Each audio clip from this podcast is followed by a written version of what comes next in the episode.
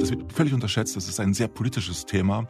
Darf ich überhaupt dezentral kommunizieren? Und manche Social Media Manager fühlen sich ziemlich auf den Schlips getreten, wenn plötzlich da alle anfangen zu sagen, ich mache professionelles Corporate Influencing. Und das ist ja eine kleine Konkurrenz.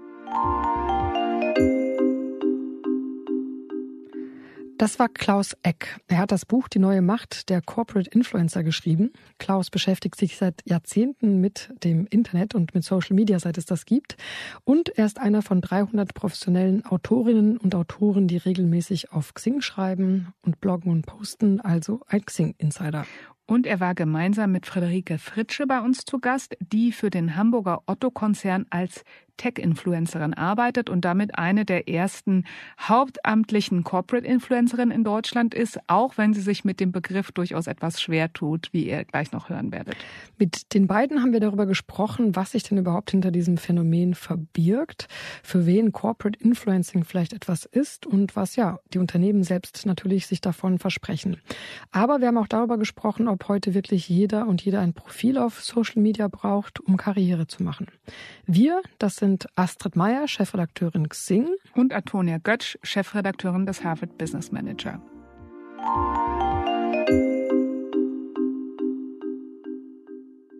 Meine erste Frage geht an Klaus. Und zwar eine ganz grundsätzliche Frage. Muss man heute ein großes Profil auf Social Media haben, um Karriere zu machen? Ob man ein großes Profil braucht auf LinkedIn, auf Sing oder auf anderen Plattformen, das hängt natürlich von den Zielen ab, die ich habe. Und Karriere ist ja nicht für jeden dasselbe. Ich habe große Vorteile, wenn ich schon als Studierender anfange, auf LinkedIn oder auf anderen Plattformen ein Profil aufzubauen, weil ich dadurch natürlich leichter Kontakte machen kann, mit, mich mit anderen verknüpfen kann und von der Vernetzung sehr schnell auch profitiere. Insofern ist es sicherlich sinnvoll, sich auch genau zu überlegen, wie ich das mache, mit welcher Content-Strategie ich äh, das mache und wie ich dann mein Profil aufbaue. Das Wichtigste ist dabei, sich zu erklären, deutlich zu machen, für welche Themen ich stehe und auch deutlich zu machen, wie ich mich positioniere, damit andere auch mit meinem Profil was anfangen können. Und es geht nicht darum, 10.000 Kontakte oder Follower auf irgendeiner Plattform zu haben, sondern es geht darum, dass ich mit guten Inhalten, mit einer guten Content-Qualität überzeuge und spannend für andere bin und dadurch auch äh, anderen helfe, vielleicht Themen äh, zu bewältigen. Ich höre von Talenten, aber auch von erfahrenen Führungskräften immer wieder so zwei Pole. Also einerseits der Wunsch, sich zu zeigen, auf sich aufmerksam zu machen, vielleicht auch Wissen zu teilen. Andererseits aber die Sorge, gerade in dieser Corporate-Welt, kann ich meine Karriere durch etwas, was ich auf Insta teile, auf Xing, auf TikTok, auf LinkedIn, kann ich meine Karriere auch beschädigen. Wenn ich anfange, werblich zu posten auf den verschiedenen Plattformen, schaffe ich das ganz schnell, meine Reputation zu gefährden. Wenn ich mich auf gesellschaftliche Themen einlasse, politische Themen einlasse, kann ich sehr schnell in Debatten um Gendern oder anderes hineingeraten, die sehr kritisch für manche Menschen sind. Das heißt, natürlich habe ich da auch gewisse Risiken, aber in der Regel, wenn ich äh, nur mit meiner Fachlichkeit unterwegs bin, ist das gar nicht so schwierig. Ich muss halt mich auskennen in den Themen, über die ich schreibe und die größte Angst, die viele Menschen haben auf den Plattformen, ist eigentlich, den Überblick zu verlieren. Äh, es ist ganz im Gegenteil so, dass viele Menschen gerade mal fünf neue qualifizierte Kontakte pro Woche haben wollen, damit sie den Überblick behalten. Ob das jetzt Vertriebler sind, ob das Menschen aus Marketing oder Kommunikation sind, die meisten haben Angst, dass unbekannte Menschen reagieren, ihnen Feedback geben. Weil keiner von uns hat ja gelernt, mit Feedback so richtig umzugehen, wenn er oder sie nicht redaktionell tätig ist. Da gucken wir doch gleich mal in die Praxis. Äh, Friederike, beim Otto-Konzern gibt es Corporate, also ein richtiges Corporate Influencer-Programm. Mhm. Und anders als bei den meisten Unternehmen beschäftigt das Unternehmen vier Hauptamtliche Influencerin, ist das richtig noch die Zahl? Also es gibt verschiedene, ähm, also die Corporate Influencerin so an sich, das Programm des Tech Ambassadors ist ja neu. Ja. Es gibt natürlich auch einige andere KollegInnen, die das sehr intensiv auch betreiben, genau. Ja. Aber also erstmal die Frage, Tech-Influencerin, wie kommt man zu einer solchen Karriere? Ist ja doch recht ungewöhnlich, würde ich sagen. Ja, vor allen Dingen auch, weil ich ja selber auch Quereinsteigerin in der IT bin. Ne? Also ja. ich habe ja im Business Development bei Otto angefangen und bin dann gefragt worden, ob ich Lust habe, ein Inhouse-Startup ähm, mit aufzubauen. Und ich habe auch vor meiner Tätigkeit bei Otto sehr viel mit Geschäftsmodellentwicklung gemacht, habe da ja auch promoviert in dem Bereich Unternehmensgründung und war gleich Feuer und Flamme. Und als dann die Ansage kam, ja, das ist aber in der IT, habe ich nur, wieso denn aber? Was ist denn das schreckt mich jetzt nicht ab, da gehe ich hin, das gucke ich mir an und habe dann zwei Jahre da ein Projekt geleitet mit EntwicklerInnen und war total begeistert von dieser Art, neues Wissen sich aneignen zu wollen, neue Sachen auszuprobieren. Und genau das hat mich halt total fasziniert. Und dann habe ich angefangen darüber zu reden und das zu erzählen. Und das ist dann halt irgendwann aufgefallen, dass ich gerne über meine IT-Projekte erzähle mit dieser Begeisterung, die ich da mitbringe, weil ich auch eben mich im IT-Bereich so wohlfühle als Nicht-ITlerin sozusagen. Und dadurch ist das entstanden und so ins Rollen gekommen. Ja, du sagst, du erzählst gerne. Das ist ja auch dein Job. Ansonsten verbindet man ja das Thema Influencer auch mit Menschen, die morgens schon ihr Frühstück posten, was sie sich jetzt auf ihren Porch ja. geschnippelt haben. Wie sieht ein typischer Tag bei dir aus, in ja. deinem Job? Also ich muss einmal vorwegschieben, dass ich gerade, das sagte ich auch letztens im Gespräch äh, zu Klaus, dass gerade dieses Wort Influencer, also ich mich selber bezeichne ich halt so nicht. Ne? Also ich finde, entweder ist man das oder andere bezeichnen einen so. Das ist so das eine. Und ähm, nein, ich poste nicht mein Frühstück und ich habe auch gedacht, das will ich auch nicht. Also ich bin selber auch so meine stärkste Kritikerin. Ich will halt auch nur Sachen kommunizieren und posten, die ich auch selber lesen wollen würde. Und das Wichtige ist halt Content. Also wenn ich jetzt zum Beispiel auch irgendwo mir eine Session anhöre oder irgendwo bin, dann versuche ich auch immer zu sagen, was waren meine drei Key Learnings oder was habe ich mitgenommen, um nicht einfach nur zu sagen, hey, ich war da, sondern auch nochmal zu sagen, so lest euch nochmal das durch oder schaut nochmal da, einfach mal so ein bisschen Mehrwert mitzugeben und Lust auf mehr zu machen. Ähm, wie reagieren die Leute darauf? Also hast du damit gute Erfahrungen gemacht oder?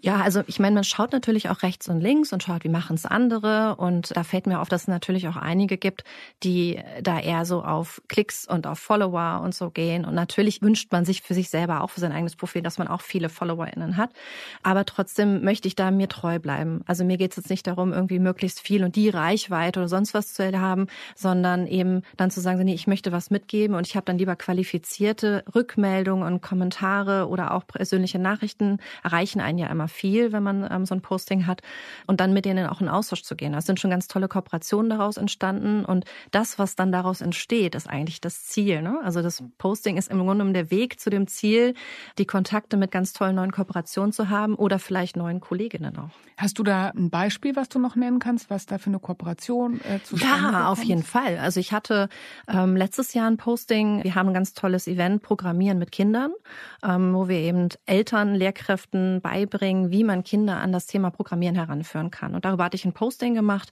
auch so mit Tipps hier. Das sind die für die und die Altersgruppe, die und die Tools. Das könnt ihr euch mal anschauen. Und hatte dann äh, Michael Kobold von Bosch mir geantwortet und gesagt, ja, wir haben auch sowas Ähnliches und lass uns doch mal austauschen. Und aus diesem Austauschtermin ist jetzt letztendlich dieses Jahr die Females in Tech entstanden. Das ist ein Riesenevent gewesen, äh, wo wir ganz viele fast 40 Sessions angeboten haben ähm, für Frauen überwiegend. Ähm, wir Männer waren aber auch eingeladen. Und das haben wir zusammen dann mit Bosch gemacht. Und dann kam Siemens noch dazu und Rossmann, sodass wir da vier große Unternehmen hatten und ein Riesenevent mit aufgezogen haben. Ich will noch mal auf den Begriff zurückkommen. Friederike hat ihn ja gerade schon angesprochen, hatte auch ein bisschen Störgefühl. Was genau, du hast ein ganzes Buch darüber geschrieben, ist ein Corporate Influencer? Da gibt es natürlich unterschiedliche Definitionen. Der Begriff kommt äh, von Brand Ambassador, vom Markenbotschafter abgeleitet. Ist ein deutscher Begriff, kein englischer. Er klingt nur englisch. International wird wirklich von Ambassador-Programmen eher gesprochen. Und letztendlich ist ein Corporate Influencer jemand, der vom Unternehmen unterstützt wird durch Advocacy, durch äh, Schulungen, durch ein Team, was einfach auch jemanden hilft in Situationen und äh, ist selbstständig und intrinsisch motiviert bei seinen Postings auf verschiedenen Plattformen, kann aber auch über die Plattform hinaus auch als Speaker engagiert werden oder auch in Interviews äh, stattfinden. Das heißt, ein Corporate Influencer ist jetzt nicht nur Social Media oder in Social Media unterwegs, sondern kann überall unterwegs sein. Entscheidend ist aber, dass er oder sie auch entsprechend äh, wirklich ein Backing hat von Seiten des Unternehmens und dass es vielleicht auch innerhalb eines Unternehmens ein Programm gibt, worüber Mitarbeiter einfach lernen können, also Lernplattformen äh, nutzen können, um auch richtig gut in ihrer eigenen Positionierung unterwegs zu sein. Diese Positionierung sollte sowohl auf die persönliche Karriere einzahlen, wie aber auch auf die Ziele des Unternehmens. Dazu kann Employer Branding gehören, Recruiting, das sind ganz häufige Ziele von Unternehmen, ist auch ein Grund, warum Otto ja mit den Jobbotschaftern ursprünglich angefangen ist. Und äh, inzwischen ist es aber so, dass ganz, ganz viele Unternehmen auch auf Content Marketing über persönliche Kommunikation ihrer Corporate Influencer setzen und damit auch recht erfolgreich sind. Wenn ich auf LinkedIn versuche, über ein Unternehmensprofil Reichweite zu erzielen, ist das sehr, sehr schwierig. Wenn ich aber mit persönlicher Kommunikation, wie ihr das auch gerade angesprochen habt, es schaffe, fachliche Inhalte rüberzubringen, funktioniert das viel, viel besser, weil Menschen einfach Menschen bevorzugen, die Mehrwerte erzeugen. Ja, genau. Da könnte ich auch noch ergänzen. Also es geht ja auch nicht darum, jetzt 24-7 äh, ständig irgendwie online zu sein und die Social-Kanäle zu bedienen. Ne? Also das möchte ich halt auch nicht, sondern das geht dann wirklich darum, wirklich gezielt qualitativ hochwertige Artikel zu veröffentlichen oder Beiträge zu posten.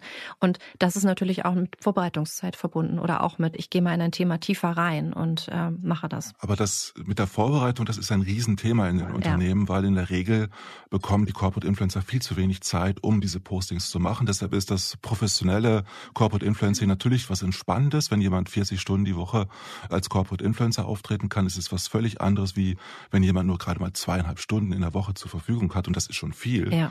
Zweieinhalb Stunden brauche ich, um mein Netzwerk zu pflegen, brauche ich, um ein Posting auf einer Plattform zu veröffentlichen und auch um die interne und externe Kommunikation zu bewältigen. Und das bekommen viele Corporate Influencer nur dann, wenn es ein vernünftiges Programm gibt, wo man einfach das auch vorsieht. Aber das ist ein Riesenthema, weil ich dann ja nicht meinem Silo zuarbeite, nicht für meinen Bereich was mache, sondern für die Marke. Und für die Marke sind, ist vielleicht die Kommunikation im Marketing verantwortlich, aber nicht die jeweilige Abteilung oder fühlt sich nicht so verantwortlich. Ja, da sind wir, glaube ich, äh, auch mittendrin in diesem Thema Konzern. Ich nehme jetzt mal mit, also angenommen, ich bin jetzt eine Mitarbeiterin und ich denke mir, hey, ich bin ja irgendwie schon, habe schon ein ganz gutes Profil auf Instagram. Äh, ich fange mal einfach an, über meinen Job zu schreiben wahrscheinlich nicht so eine gute Idee. Also mit wem sollt, was wäre eure Tipps? Soll ich vorher zu meiner Führungskraft gehen, zur Abteilung? Wenn ich denke, das könnte was für mich sein, kann ich das als Mitarbeiterin proaktiv ansprechen? Und wenn ja, wie mache ich das? Also erstmal ist es natürlich so, dass jeder auf seinen Social Media Kanälen machen kann, was er oder sie möchte. Ja. Äh, da muss man nicht das Unternehmen fragen. Da gibt es auch noch die Meinungsfreiheit zum Glück in unserem Land. Und äh, das gilt weiterhin, auch wenn ich Corporate Influencer bin übrigens. Die Frage ist halt nur, möchte ich mich positionieren, möchte ich mich im Kontext meiner beruflichen Themen auch positionieren. Mhm. Und das will natürlich auch nicht jeder und das muss auch nicht jeder. Aber wenn ich Lust habe, sowas zu machen, dann ist es sicherlich sinnvoll, die Kommunikation oder HR anzusprechen, weil die meistens verantwortlich für solche Programme sind. Oder man schaut, ob es so ein Programm überhaupt schon gibt. Wenn ich auf LinkedIn unterwegs bin oder auf Instagram, sehe ich das meistens an den Hashtags des Unternehmens, ob da auch was passiert. Also oft heißt es dann Team, Unternehmen äh, als Beispiel. Und darüber findet man schon recht viel im eigenen Unternehmen. Also das heißt, ich gucke erstmal nach links und rechts, was machen meine Kollegen und Kolleginnen. Und wenn das niemand macht, dann kann man ja auch äh, fragen, ist das nicht eine Idee, die vielleicht spannend wäre? Meistens das wird völlig unterschätzt, das ist ein sehr politisches Thema. Darf ich überhaupt dezentral kommunizieren? Das macht ja schon das Social Media Management, das macht ja schon Marketing, auch HR und sowieso die Kommunikation. Und manche Social Media Manager fühlen sich ziemlich auf den Schlips getreten, wenn plötzlich da alle anfangen zu sagen, ich mache professionelles Corporate Influencing. Und das ist ja eine kleine Konkurrenz. Und wenn die dann sogar erfolgreicher sind als die offiziellen Kanäle, die von Social Media Managern bespielt werden, kann es schnell zu politischen Debatten führen. Außerdem gibt es natürlich noch Compliance und Betriebsrat und viele, viele andere Bereiche, in, also interne Stakeholder, die man berücksichtigen sollte. Und wenn dann alle anfangen, plötzlich Corporate Influencing zu machen, ohne dass es da eine Struktur gibt, dann haben wir auch sehr schnell Krisenthemen. Einerseits, obwohl das selten vorkommt, weil die meisten Menschen vorher nachdenken, bevor sie posten.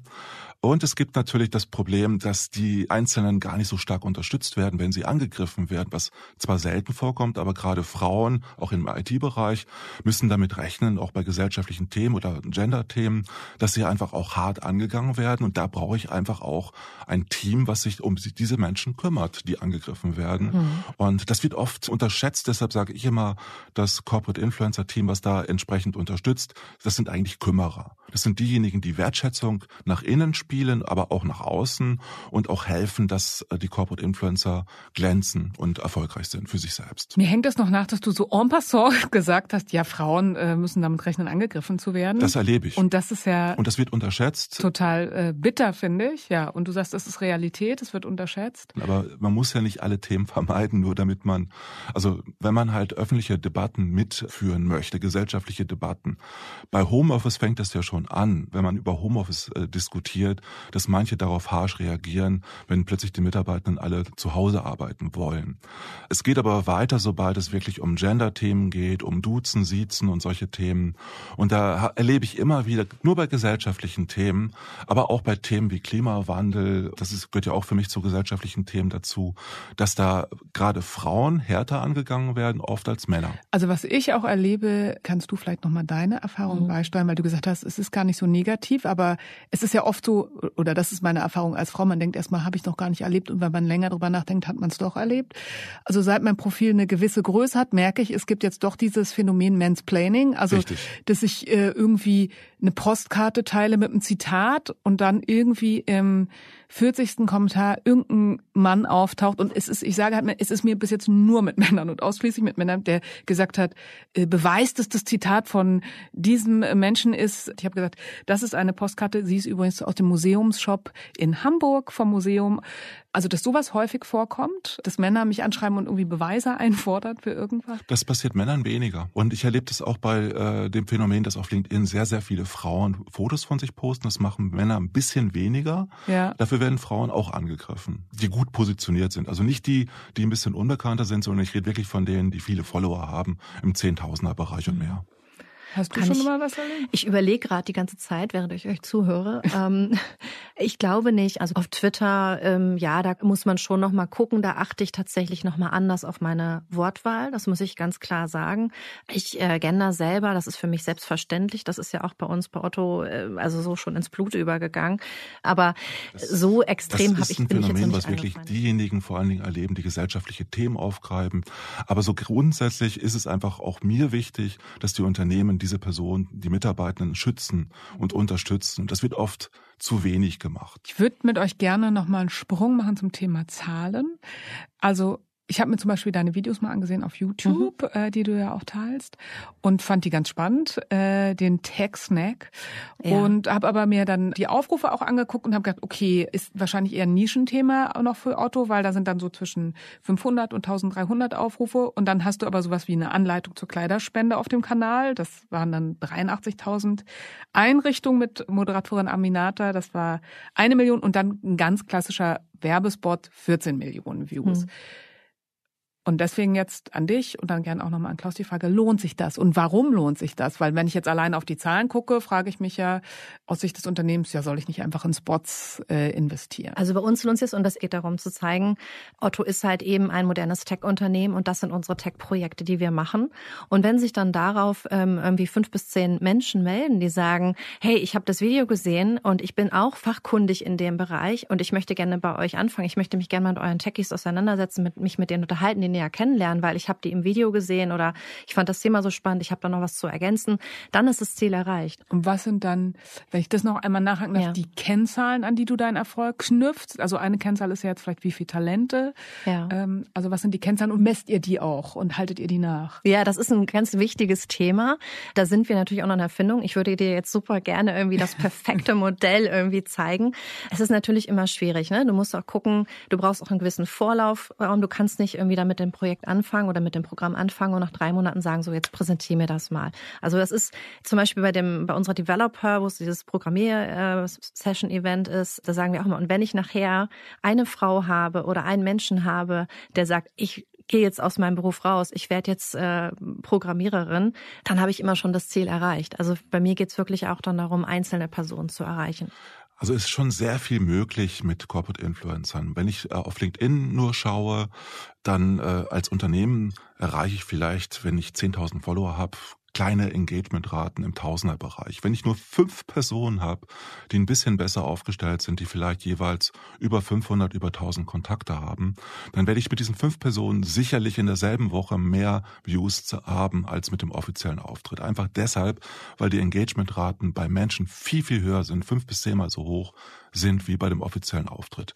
Ja, die Frage, lässt sich das andere, übertragen das auf lässt, alle anderen? Das lässt sich insofern übertragen, wenn man sich Videos anschaut, dass die Engagementrate bei mehr Image-Videos sehr gering ist meistens. Die werden deshalb auch viele Views bekommen, weil sie oft mit Advertising unterstützt werden von Unternehmen.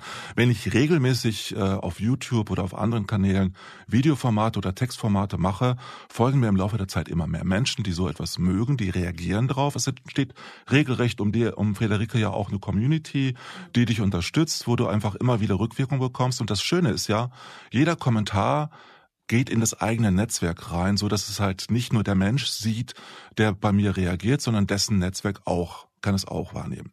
Das ist bei Unternehmensauftritten in der Regel nicht so. Da hat, sind die Engagementrate unterirdisch. Ich muss richtig viel Geld für Advertising ausgeben, um dieselben Effekte auch ja. für Stellenanzeigen zu haben. Wenn ich eine vernünftige Stellenanzeige nicht als Person poste, sondern einfach sage, hey liebe Leute, ich würde mich freuen, wenn in mein Team als Video am besten noch du dazu kommst und folgende Skills hast und wir bieten dir das und das, das ist viel glaubwürdiger, viel näher dran als eine klassische Stellenanzeige und funktioniert auch. Und da kann man eher den Faktor 10 damit ja, rechnen, ja. was den Erfolg angeht. Also das heißt, das Investment in einzelne Personen, deren Skills ja immer besser werden, die im Laufe der Zeit ja immer mehr in Anführungsstrichen Rendite abwerfen, weil es ja Assets sind, also nicht nur Content Assets, die dadurch entstehen, sondern eben Menschen, die wachsen. Und das ist eigentlich ist es auch eine Form von Großhacking, kann man fast sagen. Mhm. Wenn man wirklich auf seine vielen Mitarbeitenden gerade als Unternehmen setzt, dann hat man ja im Prinzip bei der Deutschen Telekom spricht man auch manchmal von Schwarmprinzipien, bei euch vielleicht auch schon bei Otto. Wenn 10, 20 Mitarbeitende eines Unternehmens auf ein Thema reagieren, dann hat das schon einen ziemlich großen Impact auf die Wahrnehmung in Social Media, auf den jeweiligen Kanälen, auf denen man das macht. Du hast gerade gesagt, die zehnfache äh, Kommunikations, ne? das kann ich nur bestätigen. Das finde ich gerade ganz interessant, weil wir haben das auch gemacht, dass wir den gleichen Content einmal über unseren Unternehmensaccount gepostet haben und einmal habe ich den über meinen Account. Und obwohl der Unternehmensaccount Account irgendwie das Dreifache an Followern hat, habe ich das Siebenfache an Kommentierungsrate gehabt. Ich habe das Vielfache an Reichweite auch gehabt. Aber diese Interaktion, die dann stattfindet, ne? also ich glaube, das waren irgendwie weit über 200 Kommentare bei mir. Auf der Corporate-Seite waren das dann sechs Kommentare. Also man mhm. kommt ganz anders ins Gespräch. Und dadurch, dass man in dem Moment in Kontakt kommt, hat man ja eben dann die Möglichkeit, sich auszutauschen und zu schauen, was kann man daraus entwickeln und wie kann man weiter vielleicht die Person auch mit anderen wieder vernetzen aus dem Unternehmen. Also das ist halt eigentlich der Mehrwert, der dann dahinter steckt. Ist ja auch ein ganz spannender Punkt. Also ich hoffe, dass man dieses Thema Kommunikation ist keine Einbahnstraße jetzt nicht mehr erklären muss. Ich weiß nicht, ob es man noch, aber ähm, es sollte inzwischen eigentlich eine Binse sein. Aber jetzt ganz konkret, wie viel Zeit wendest du auf in der Woche, um auf Kommentare zu reagieren, um persönliche Nachrichten zu beantworten, also um in Kommunikation zu sein. Ja. viel? Also ich habe schon das Thema, dass ich, äh, wenn ich ein Posting absetze und bei LinkedIn ähm, ist es ja irgendwie vielleicht einmal die Woche so, ne?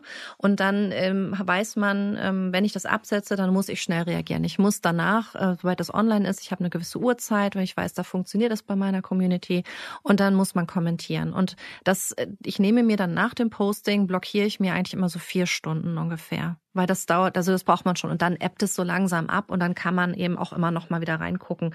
Aber nach dem Posting muss man sich wirklich die Zeit nehmen. Also man kann sich einfach nur raushauen oder irgendwie automatisch posten. Jetzt machst du ganz vielen Menschen Angst, dass sie vier Stunden nach dem Posting nein, Zeit nehmen. Nein, nein, nein, aber äh, nein, aber es ist ähm, also zumindest irgendwie, man sollte nicht einfach nur posten und dann vom Rechner weggehen, sondern aber. man sollte schon dran sein, weil es eben natürlich auch die Reichweite beeinflusst, wenn man dann auch interagiert. Also im Prinzip ist das schon so, dass man nach einer Stunde weiß, ob das ein erfolgreiches Posting Posting ist oder nicht, weil in der ersten Stunde ist es einfach entscheidend, wie viel Engagement da passiert. Aber tatsächlich sind die vier Stunden so die ja. Empfehlung insgesamt, aber die erste Stunde ist richtig wichtig ja. im Verhältnis und vor allen Dingen sollte man sich selbst nicht sofort kommentieren, damit stuft man das Posting sofort wieder ab.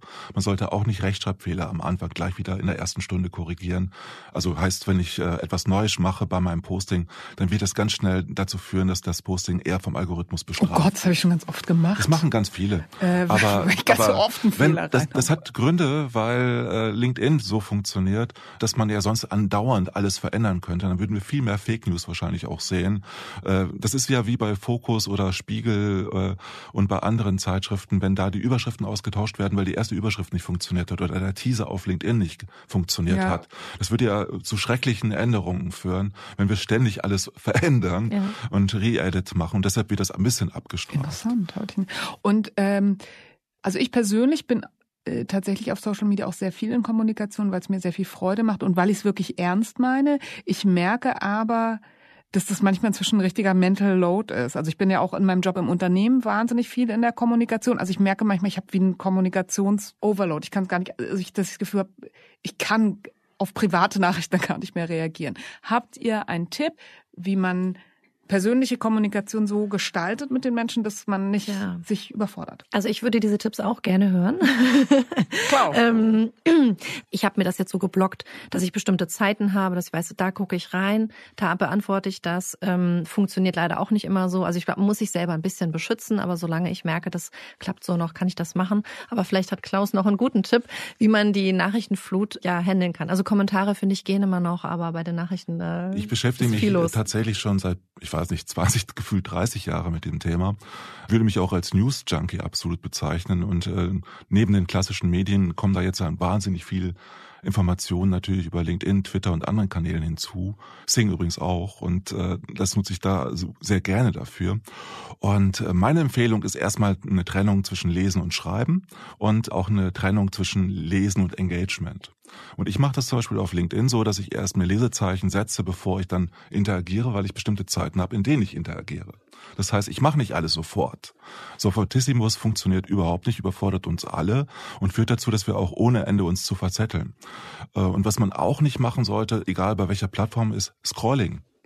Scrolling heißt, dass man einfach von oben nach unten sein Newsfeed durchliest. Stattdessen kann man ja auch über die Hashtags gehen. Man kann ja auch gezielt recherchieren. Recherchieren führt dazu, dass ich bestimmtes Zeitkontingent habe und auch weiß, wofür ich, wonach ich schaue. Wenn ich nicht weiß, wonach ich schaue in Social Media, bin ich verloren. Dann kann ich da Stunden am Tag verbringen. Habe ich auch oft genug gemacht, mache ich auch oft genug.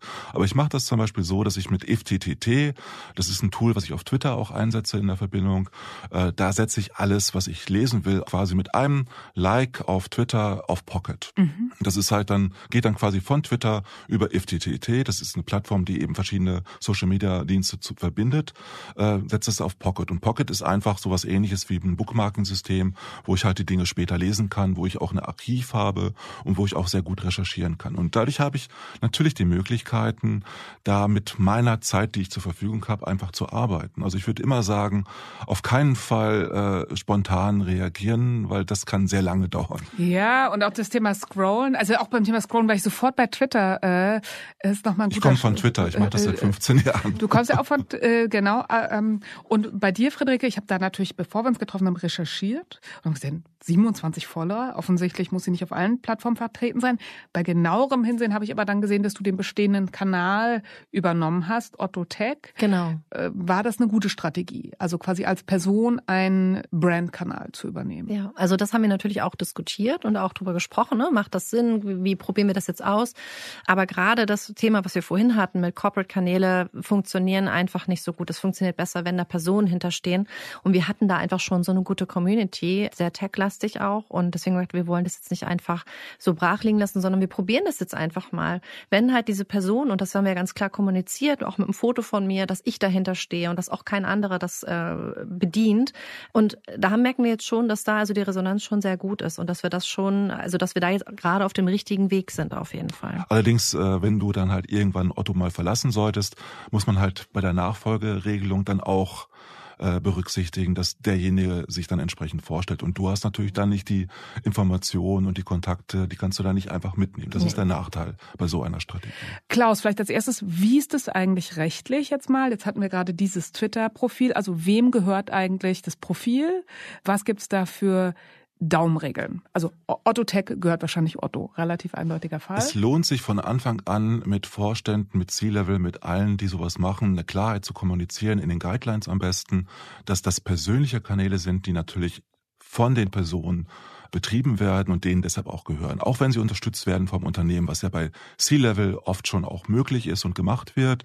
Und äh, man muss von vornherein einfach Regelungen haben dafür. Mhm. Weil oft gibt es Missverständnisse, wem das gehört und dann passiert gar nichts mehr mit diesem Kanal. Aber nochmal einmal zurück auf das Rechtliche. Wenn ich jetzt ein Talent bin und mein eigenes Profil starte und vermutmaßlich das ja tue ohne ein großes Team, dann ist das erstmal mein Profil. Das nimmt den keiner weg. Das kann nicht passieren. Und, das und selbst wenn ich jetzt Unterstützung erhalte vom Unternehmen, ein Backing, ist es trotzdem noch das Persönliche. Definitiv. Und wenn ich richtig gut äh, positioniert bin, wie ein Perso-Blogger Stefan Scheller äh, von der DATEV, dann schließe ich einen Vertrag mit meinem Unternehmen, mit der DATEV ab, wo dann geregelt ist, dass ich auch mit Werbung Geld verdienen kann, als Beispiel. Also es müssen einfach alle Unklarheiten beseitigt werden. Und in der Regel ist das aber gar nicht notwendig, weil ich ja als äh, zwar Content erstelle im Auftrag des Unternehmens, wenn ich wie jetzt Frederike dafür Zeit bekomme, aber als Urheber, Creator kann ich immer mitreden. Und wenn das mein Social Media Kanal ist, äh, LinkedIn, das ist bei dir ja auch so, dann gehört alles, was ich da mache, mir. Und das bleibt auch. Also ich finde das einen ganz wichtigen Punkt, weil ich das auch immer denke, dass Menschen, die spannend schreiben, auf allen äh, Plattformen im Job stecken und dass ich finde, äh, dass das ganz oft schwierig wird, wenn Leute eben nur noch Voices sind, professionelle Speaker, dass dann irgendwann wird das so eine thematische Hülse, weil irgendwann ja gar nichts mehr erfährt und gar keine Geschichten mehr zu erzählen hat. Also es gibt auch das Edelmann Trust Barometer, was ja auch untersucht hat, wer als Autorität, als Informationsquelle am besten funktioniert. Und da stellt sich heraus, dass die Generalisten am wenigsten gewünscht sind. Dazu gehören nicht nur Politiker und CEOs, dazu, ja, dazu gehören C-Level leider. Dazu weg. gehört auch manches aus dem C-Level, ja. Und äh, interessant ist, je, je normaler, je mehr mittig äh, die Mitarbeitenden sind, desto eher sind sie glaubwürdiger, weil sie nicht interessensgeleitete Kommunikation machen. Und ganz links äh, auf dem Höhepunkt stehen die Techs, also die äh, technischen Influencer, also diejenigen, die aus der IT sind, sind am glaubwürdigsten und danach die akademischen Experten. Also je mehr ich in Nischeninhalte reingehe, desto glaubwürdiger bin ich, weil ich in die Tiefe reingehen kann. Was äh, die Kommunikatoren nie schaffen können, weil sie in der Regel nur übersetzen, was da Experten, Expertinnen vorher auch entwickelt haben. Mhm. Also Mut zur Nische, auch Mut, Mut zur Nische Tiefe, äh, quasi nicht, aus nicht meinem große, Job erzählen. Nicht, nicht große Reichweite. Wir haben vorhin auch darüber diskutiert, welche Reichweiten hat man eigentlich. Ich finde das gar nicht wichtig, dass man immer 10.000 Views oder mehr hat für einzelne Beiträge. Interessant ist, was ich auf lange Sicht, Longtail-mäßig auch erreiche und dass ich eine Glaubwürdigkeit erreiche, eine Reputation erreiche, so dass man an mir nicht mehr vorbeikommen kann als Experte, Expertin. Und das schaffe ich dadurch, dass ich regelmäßig auch in die Tiefe mal bei meinen Inhalte gehe und nicht versuche mit irgendwelchen solchen vermeintlich erfolgreichen Themen, äh, die man woanders kopiert hat, da ganz große Reichweiten zu erzielen. Ähm, was wäre denn deine Empfehlung da für Unternehmen oder auch für Menschen, die das selbst machen? Welche Kennzahlen sollten die sich setzen? Weil Corporate Influencer haben ja generell eine geringere Reichweite als jetzt eine Shakira zum Beispiel oder whoever. Definitiv, aber es ist interessant. Manche sagen dann, ja, ich möchte so wie Shakira oder Bibi oder andere acht Millionen äh, Follower haben. Das wäre das Schönste. Dann sage ich immer, okay, und wie viele Kontakte möchtest du in der nächsten Woche qualifiziert hinzufügen? Die häufigste Antwort ist da übrigens von 80 Prozent, die ich in dieser Richtung frage, fünf. und wenn ich das dann hochrechne, ich sage, das klappt nicht so ganz mit den acht Millionen in so kurzer Zeit. Äh, aber das heißt, äh, langsames Wachstum ist da gut, ein regelmäßiges Wachstum, also dass ich mir selbst überlege, was möchte ich erreichen, wie viele Kontakte möchte ich haben, ist tatsächlich eine Frage, die ich wichtig finde. Äh, dann kann ich mich dann auch ableiten, welche Reichweiten ich dadurch bekomme. Und äh, dann kann ich auch, dann brauche ich eine Klarheit darüber, mit welchen Themen identifiziere ich mich, wo möchte ich eigentlich gesehen werden, möchte ich als Speaker auch erfolgreich sein, im Sinne von, dass ich auch als Redner unterwegs bin, möchte ich eingeladen werden für in Podcasts oder und so weiter. All das, da muss ich eine Vorstellung von haben und dann kann äh, mein Unternehmen mich auch dahingehend unterstützen. Dann würde ich sagen, meine letzte Frage. Ihr habt schon ganz, ganz viele Tipps mitgegeben, aber vielleicht darüber hinaus, was sind eure besten Tipps, um ein spannendes Profil aufzubauen und ich sag mal, um ein spannendes berufliches Profil aufzubauen. Darum geht's ja bei uns. Ja, auf jeden Fall authentisch sein. Ne? Wenn ich andere Themen kopiere, die gar nicht eigentlich zu mir passen, dann äh, ziehe ich mir auch irgendwie falschen FollowerInnen an und dann funktioniert es auch langfristig nicht, weil sie auch wieder abspringen. Also von daher einfach bei sich sein und authentisch sein. Ich glaube, das ist das Wichtigste. Kann ich alles unterstreichen. Darüber hinaus würde ich sagen, man sollte sein Profil vollständig ausfüllen und ein gutes Foto auswählen, was längst noch nicht gang und gäbe ist. Und bei dem Profil ganz, ganz wichtig ist die Infobox, die alle vergessen auszufüllen, weil wo sich die Menschen am meisten schwer mit tun, ist mit Personalpronomen und auch sein eigenes Profil hin und wieder verlässt und vielleicht sogar täglich zwei, drei Kommentare woanders äh, veröffentlicht, weil die Kommentare werden völlig unterschätzt. Also mehr kommentieren ist mein wichtigster Tipp. Also ich nehme noch mal mit als Gedanken zum Ausstieg Mut auch mal was auszuprobieren, Mut auch mal ein neues Netzwerk auszuprobieren und einfach zu gucken, was zu einem selbst passt. Genau. Definitiv. Ich danke euch beiden für das Gespräch. Es war toll, euch hier in Berlin zu treffen. Vielen lieben Dank, dass wir da sein durften. Dankeschön, hat sehr viel Spaß gemacht. Tschüss. Antonia, ich muss sagen, mir geht es ein bisschen wie Frederike. Ich muss beim Begriff Influencer immer an, an Leute denken, die in Dubai leben und denen es alleine darum geht, Likes und Reach für Geld, aber oft ja ohne Relevanz einzusammeln.